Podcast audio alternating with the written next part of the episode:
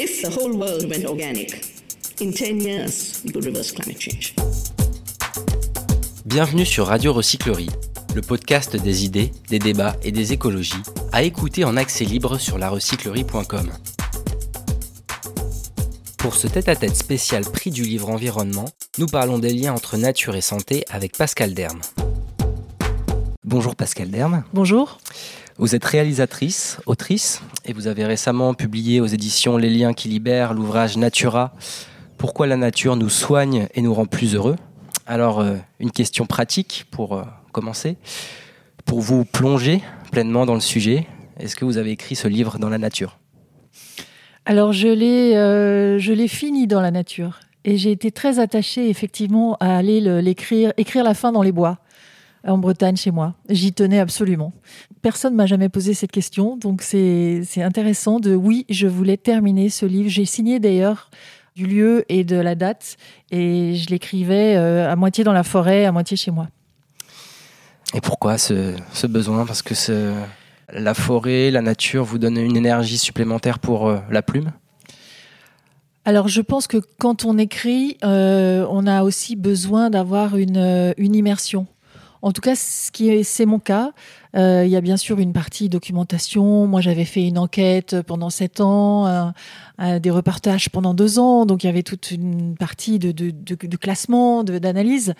Mais euh, j'éprouvais et j'éprouve quand j'écris le besoin de m'immerger dans mon sujet, de me plonger dans mon sujet. Et c'est là que vient l'intuition.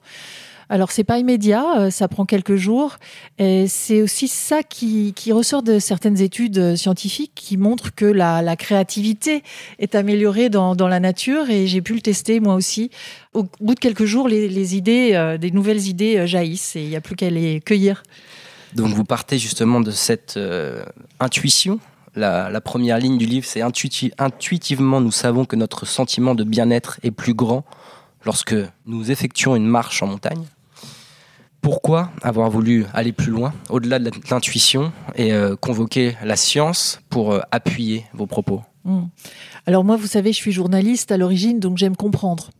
Et j'ai beaucoup rencontré de, personnes qui vivaient dans la nature, euh, qui étaient euh, au cours de précédents reportages depuis 20 ans, qui étaient, qui vivaient dans la forêt en autonomie ou qui, qui utilisaient la, la, la nature pour soigner ou comme tiers soignants dans des hôpitaux. Et quand je leur demandais, euh, mais comment ça fonctionne, pourquoi ça marche, pourquoi la nature a cet effet sur vous, et personne n'avait de réponse.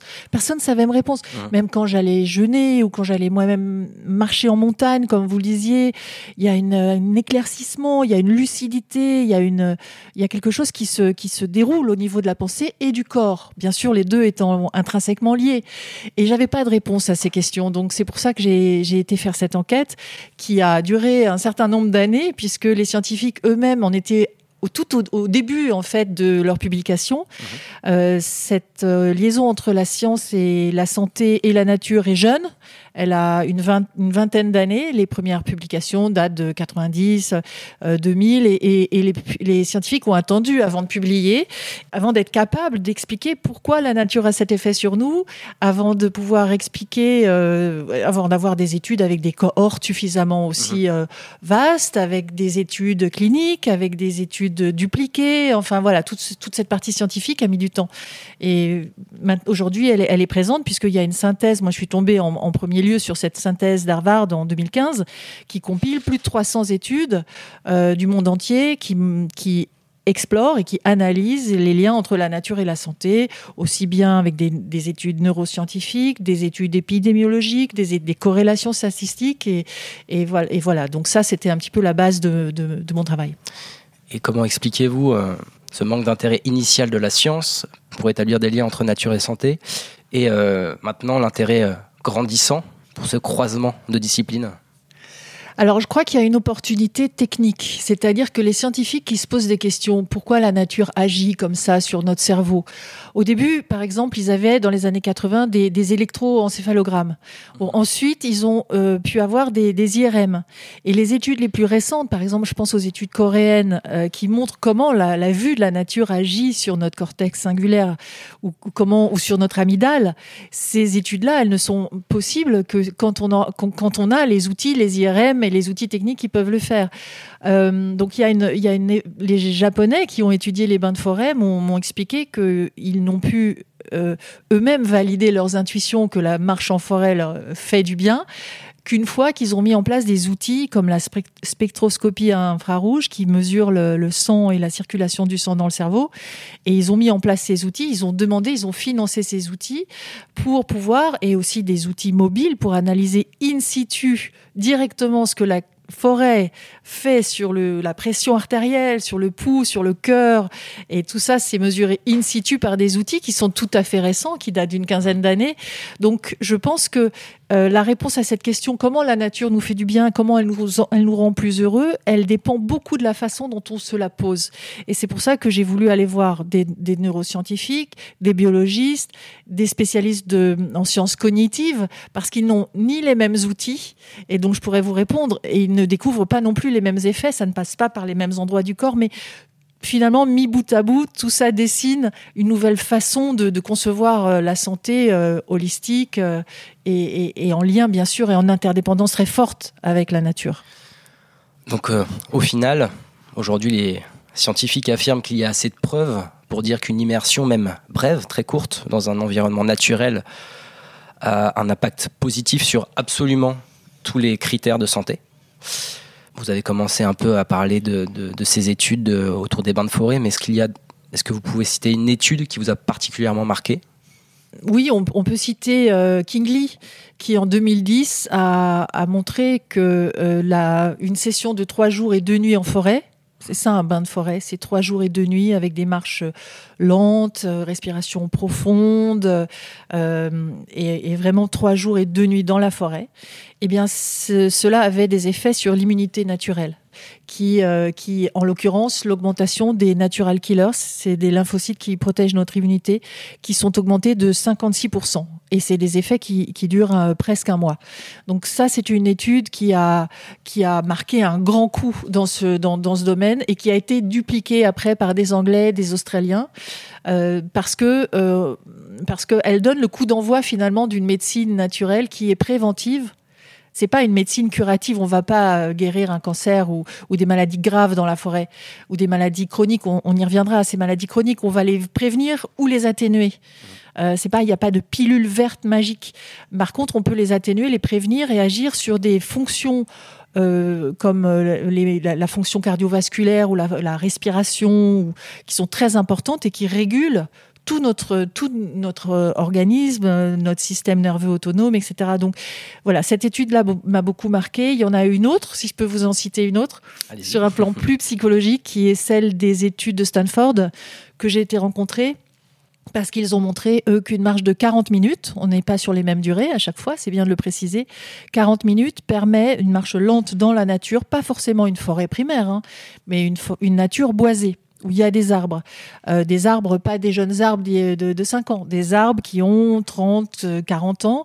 Et ça peut être dans un parc urbain relativement préservé Absolument, ça peut être dans un parc urbain qui, qui jouxte pas forcément non plus euh, une artère, euh, une autoroute. Enfin voilà, il y a tout un contexte quand même à préserver.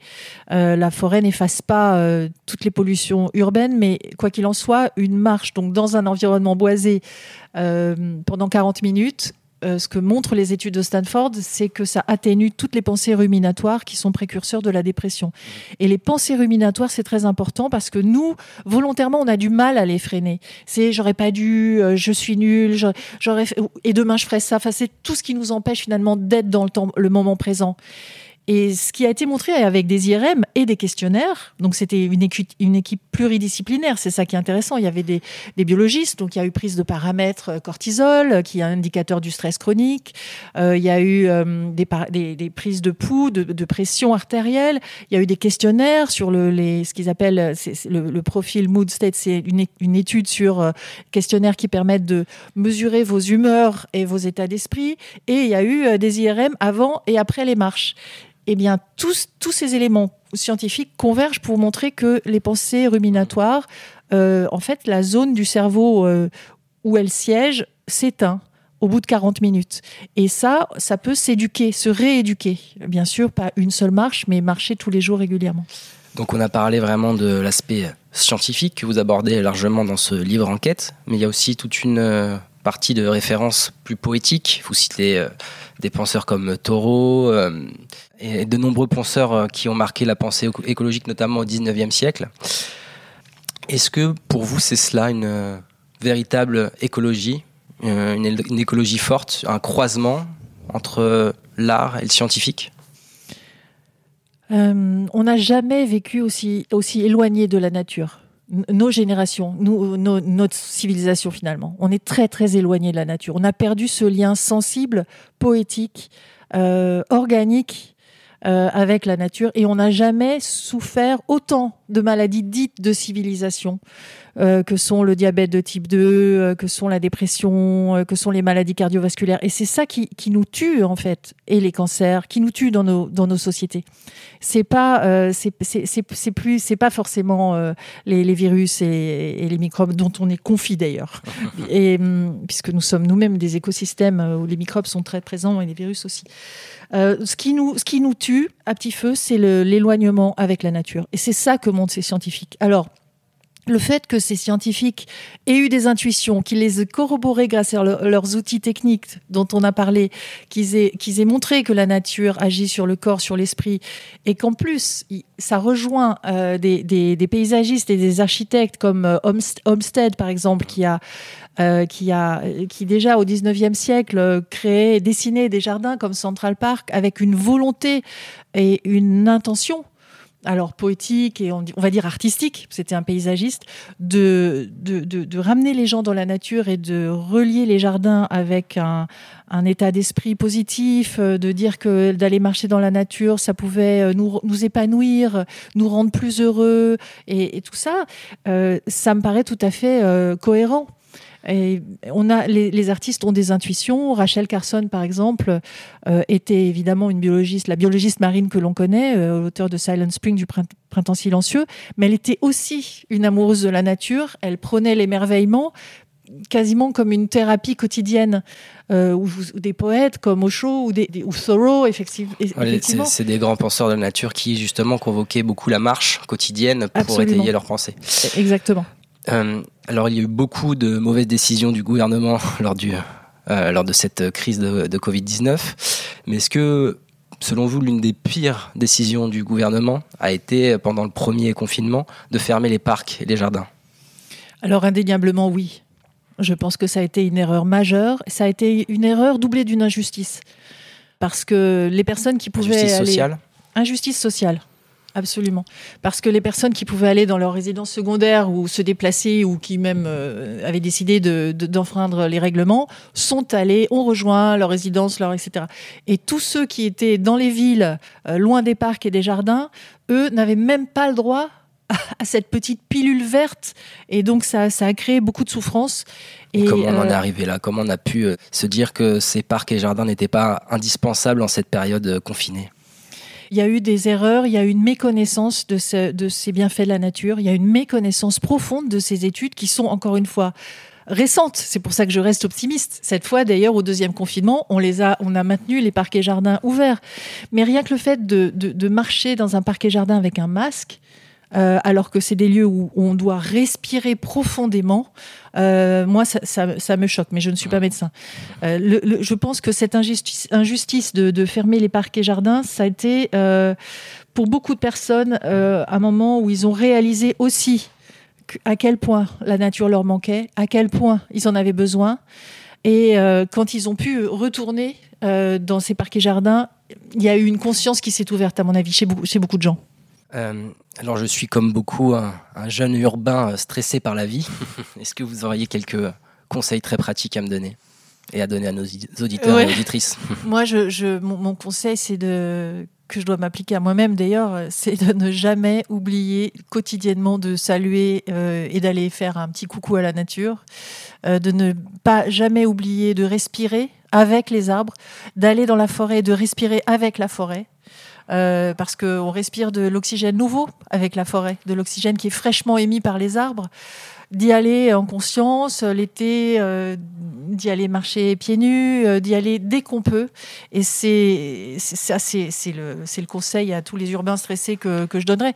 Et c'est très, très simple en fait, c'est juste autour de nous. On est à peut-être à un kilomètre, deux kilomètres dans les villes, ça dépend des villes. Mmh. Mais euh, je crois que c'est pas tant une question de distance que de que d'habitude finalement d'intégrer ça dans notre dans notre quotidien. Alors dans votre livre Natura, vous parlez aussi du rôle de la nature pour le bien-être des enfants, euh, mais aussi du rôle de leur expérience de nature pour favoriser l'attachement au milieu. Comment un enfant qui n'a pas été courir dans les bois autour de chez lui pourrait-il réaliser, une fois devenu adulte, que la forêt a été abîmée Vous écrivez? Comment faire face à ce risque de déconnexion avec euh, la nature dès le plus jeune âge? Alors ça, c'est une question dont se sont emparées certaines écoles, qui sont des écoles euh, de la forêt. Moi, j'ai été en filmer une au Canada. Il y en a 16 en France. C'est rien, 16. Mais c'est déjà, il y en avait zéro il y a deux ans. Donc aujourd'hui, il y a des écoles forestières, c'est ça? Écoles forestières. Il y en a, il y en a. Donc ils basent toute leur pédagogie euh, sur l'apprentissage en lien avec la nature. Donc ça, ce sont souvent des écoles qui sont euh, plutôt dans la campagne, plutôt. Donc il y en a, il y en a pas beaucoup. il y en voit pas du tout à Paris. Et, mais en tout cas, elles ont le mérite d'exister. Mais moi, je pense qu'il faut ramener les enfants dans la nature. Il, faudrait que l'éducation nationale fasse l'école. Dans la... D'ailleurs, avec le confinement, il y a eu des, initiatives parce que, euh, évidemment, les écoles qui disposaient d'une cour ou d'un jardin euh, se sont dit que là, on pouvait respirer et que c'était pas mal pour les enfants. Mais il faudrait systématiser l'accès euh, de la nature pour les enfants, euh, y compris euh, dans, les catégories les moins aisées et surtout dans les catégories les moins aisées, parce qu'il y, a une, étude notamment que je cite aussi qui m'a beaucoup marqué, qui est une, étude écossaise qui, montre que qu'en fait la proximité de la nature, le fait d'aller jouer dans la nature pour les enfants, euh, ça réduit l'obésité de type 2, donc ça réduit les risques cardiovasculaires, mais encore plus pour les populations défavorisées. Et, donc ce ratio-là, il est important. Et hum, je pense que concernant l'hyperactivité que vous citiez, il y a des études aussi qui montrent que le fait d'aller faire jouer les enfants dans la nature a des effets encore euh, plus élevés que certains traitements contre les syndromes d'hyperactivité. Euh, donc voilà, maintenant ça, on le sait, il y a eu des études qui le montrent, euh, que les médecins s'en emparent. Votre livre Natura a été nominé pour le prix du livre Environnement 2020 de la Fondation Veolia. Que représente ce prix pour vous? Alors, euh, ça, je suis très, heureux, très heureuse d'avoir été nominée. Je l'ai appris un peu grâce à vous. J'aimerais que, ce, que ce, ces sujets soient évidemment euh, diffusés le plus largement possible, euh, pas seulement aux lecteurs, mais euh, effectivement aux collectivités locales, aux médecins. donc j'en suis très heureuse. Question plus large, en quoi le livre constitue selon vous un outil pour penser, créer un avenir souhaitable, désirable? Alors le livre, euh, moi j'aime profondément écrire. Je crois qu'il y a une, euh, personnellement, je crois qu'il y a une action presque créatrice quand on écrit. On imagine un monde, on, imagine un monde nouveau, on imagine euh, un monde désirable, on imagine autre chose. Et moi, quand j'écris très naïvement, presque de façon très enfantine. Je visualise que, ce que ça pourrait être. J'imagine et je pense qu'il y a cet effet-là d'imagination. Et quand on lit et alors, quand on lit, peut-être qu'on trouve un écho, une résonance. Euh, je mets en, liaison. Je, pense qu'un livre est important pour mettre en, en liaison tous ceux qui, dans le monde entier, euh, ont cette intuition que la nature nous fait du bien et, sont, sont d'une certaine façon rassemblés par un, par un livre peuvent être rassemblés par un livre. On a cette magie-là de faire une, une, grande salle commune, une grande réunion de famille, et c'était mon ambition avec Natura et avec le film aussi, de pouvoir, euh, alors qu'ils étaient aux États-Unis, au Canada, en Australie, en Suède, les, les, les rassembler, si vous voulez, autour d'une table pour, pour, pour qu'ils puissent nous apporter leur, euh, mhm. leur et le, livre a cette magie-là de pouvoir euh, créer ce tableau de famille.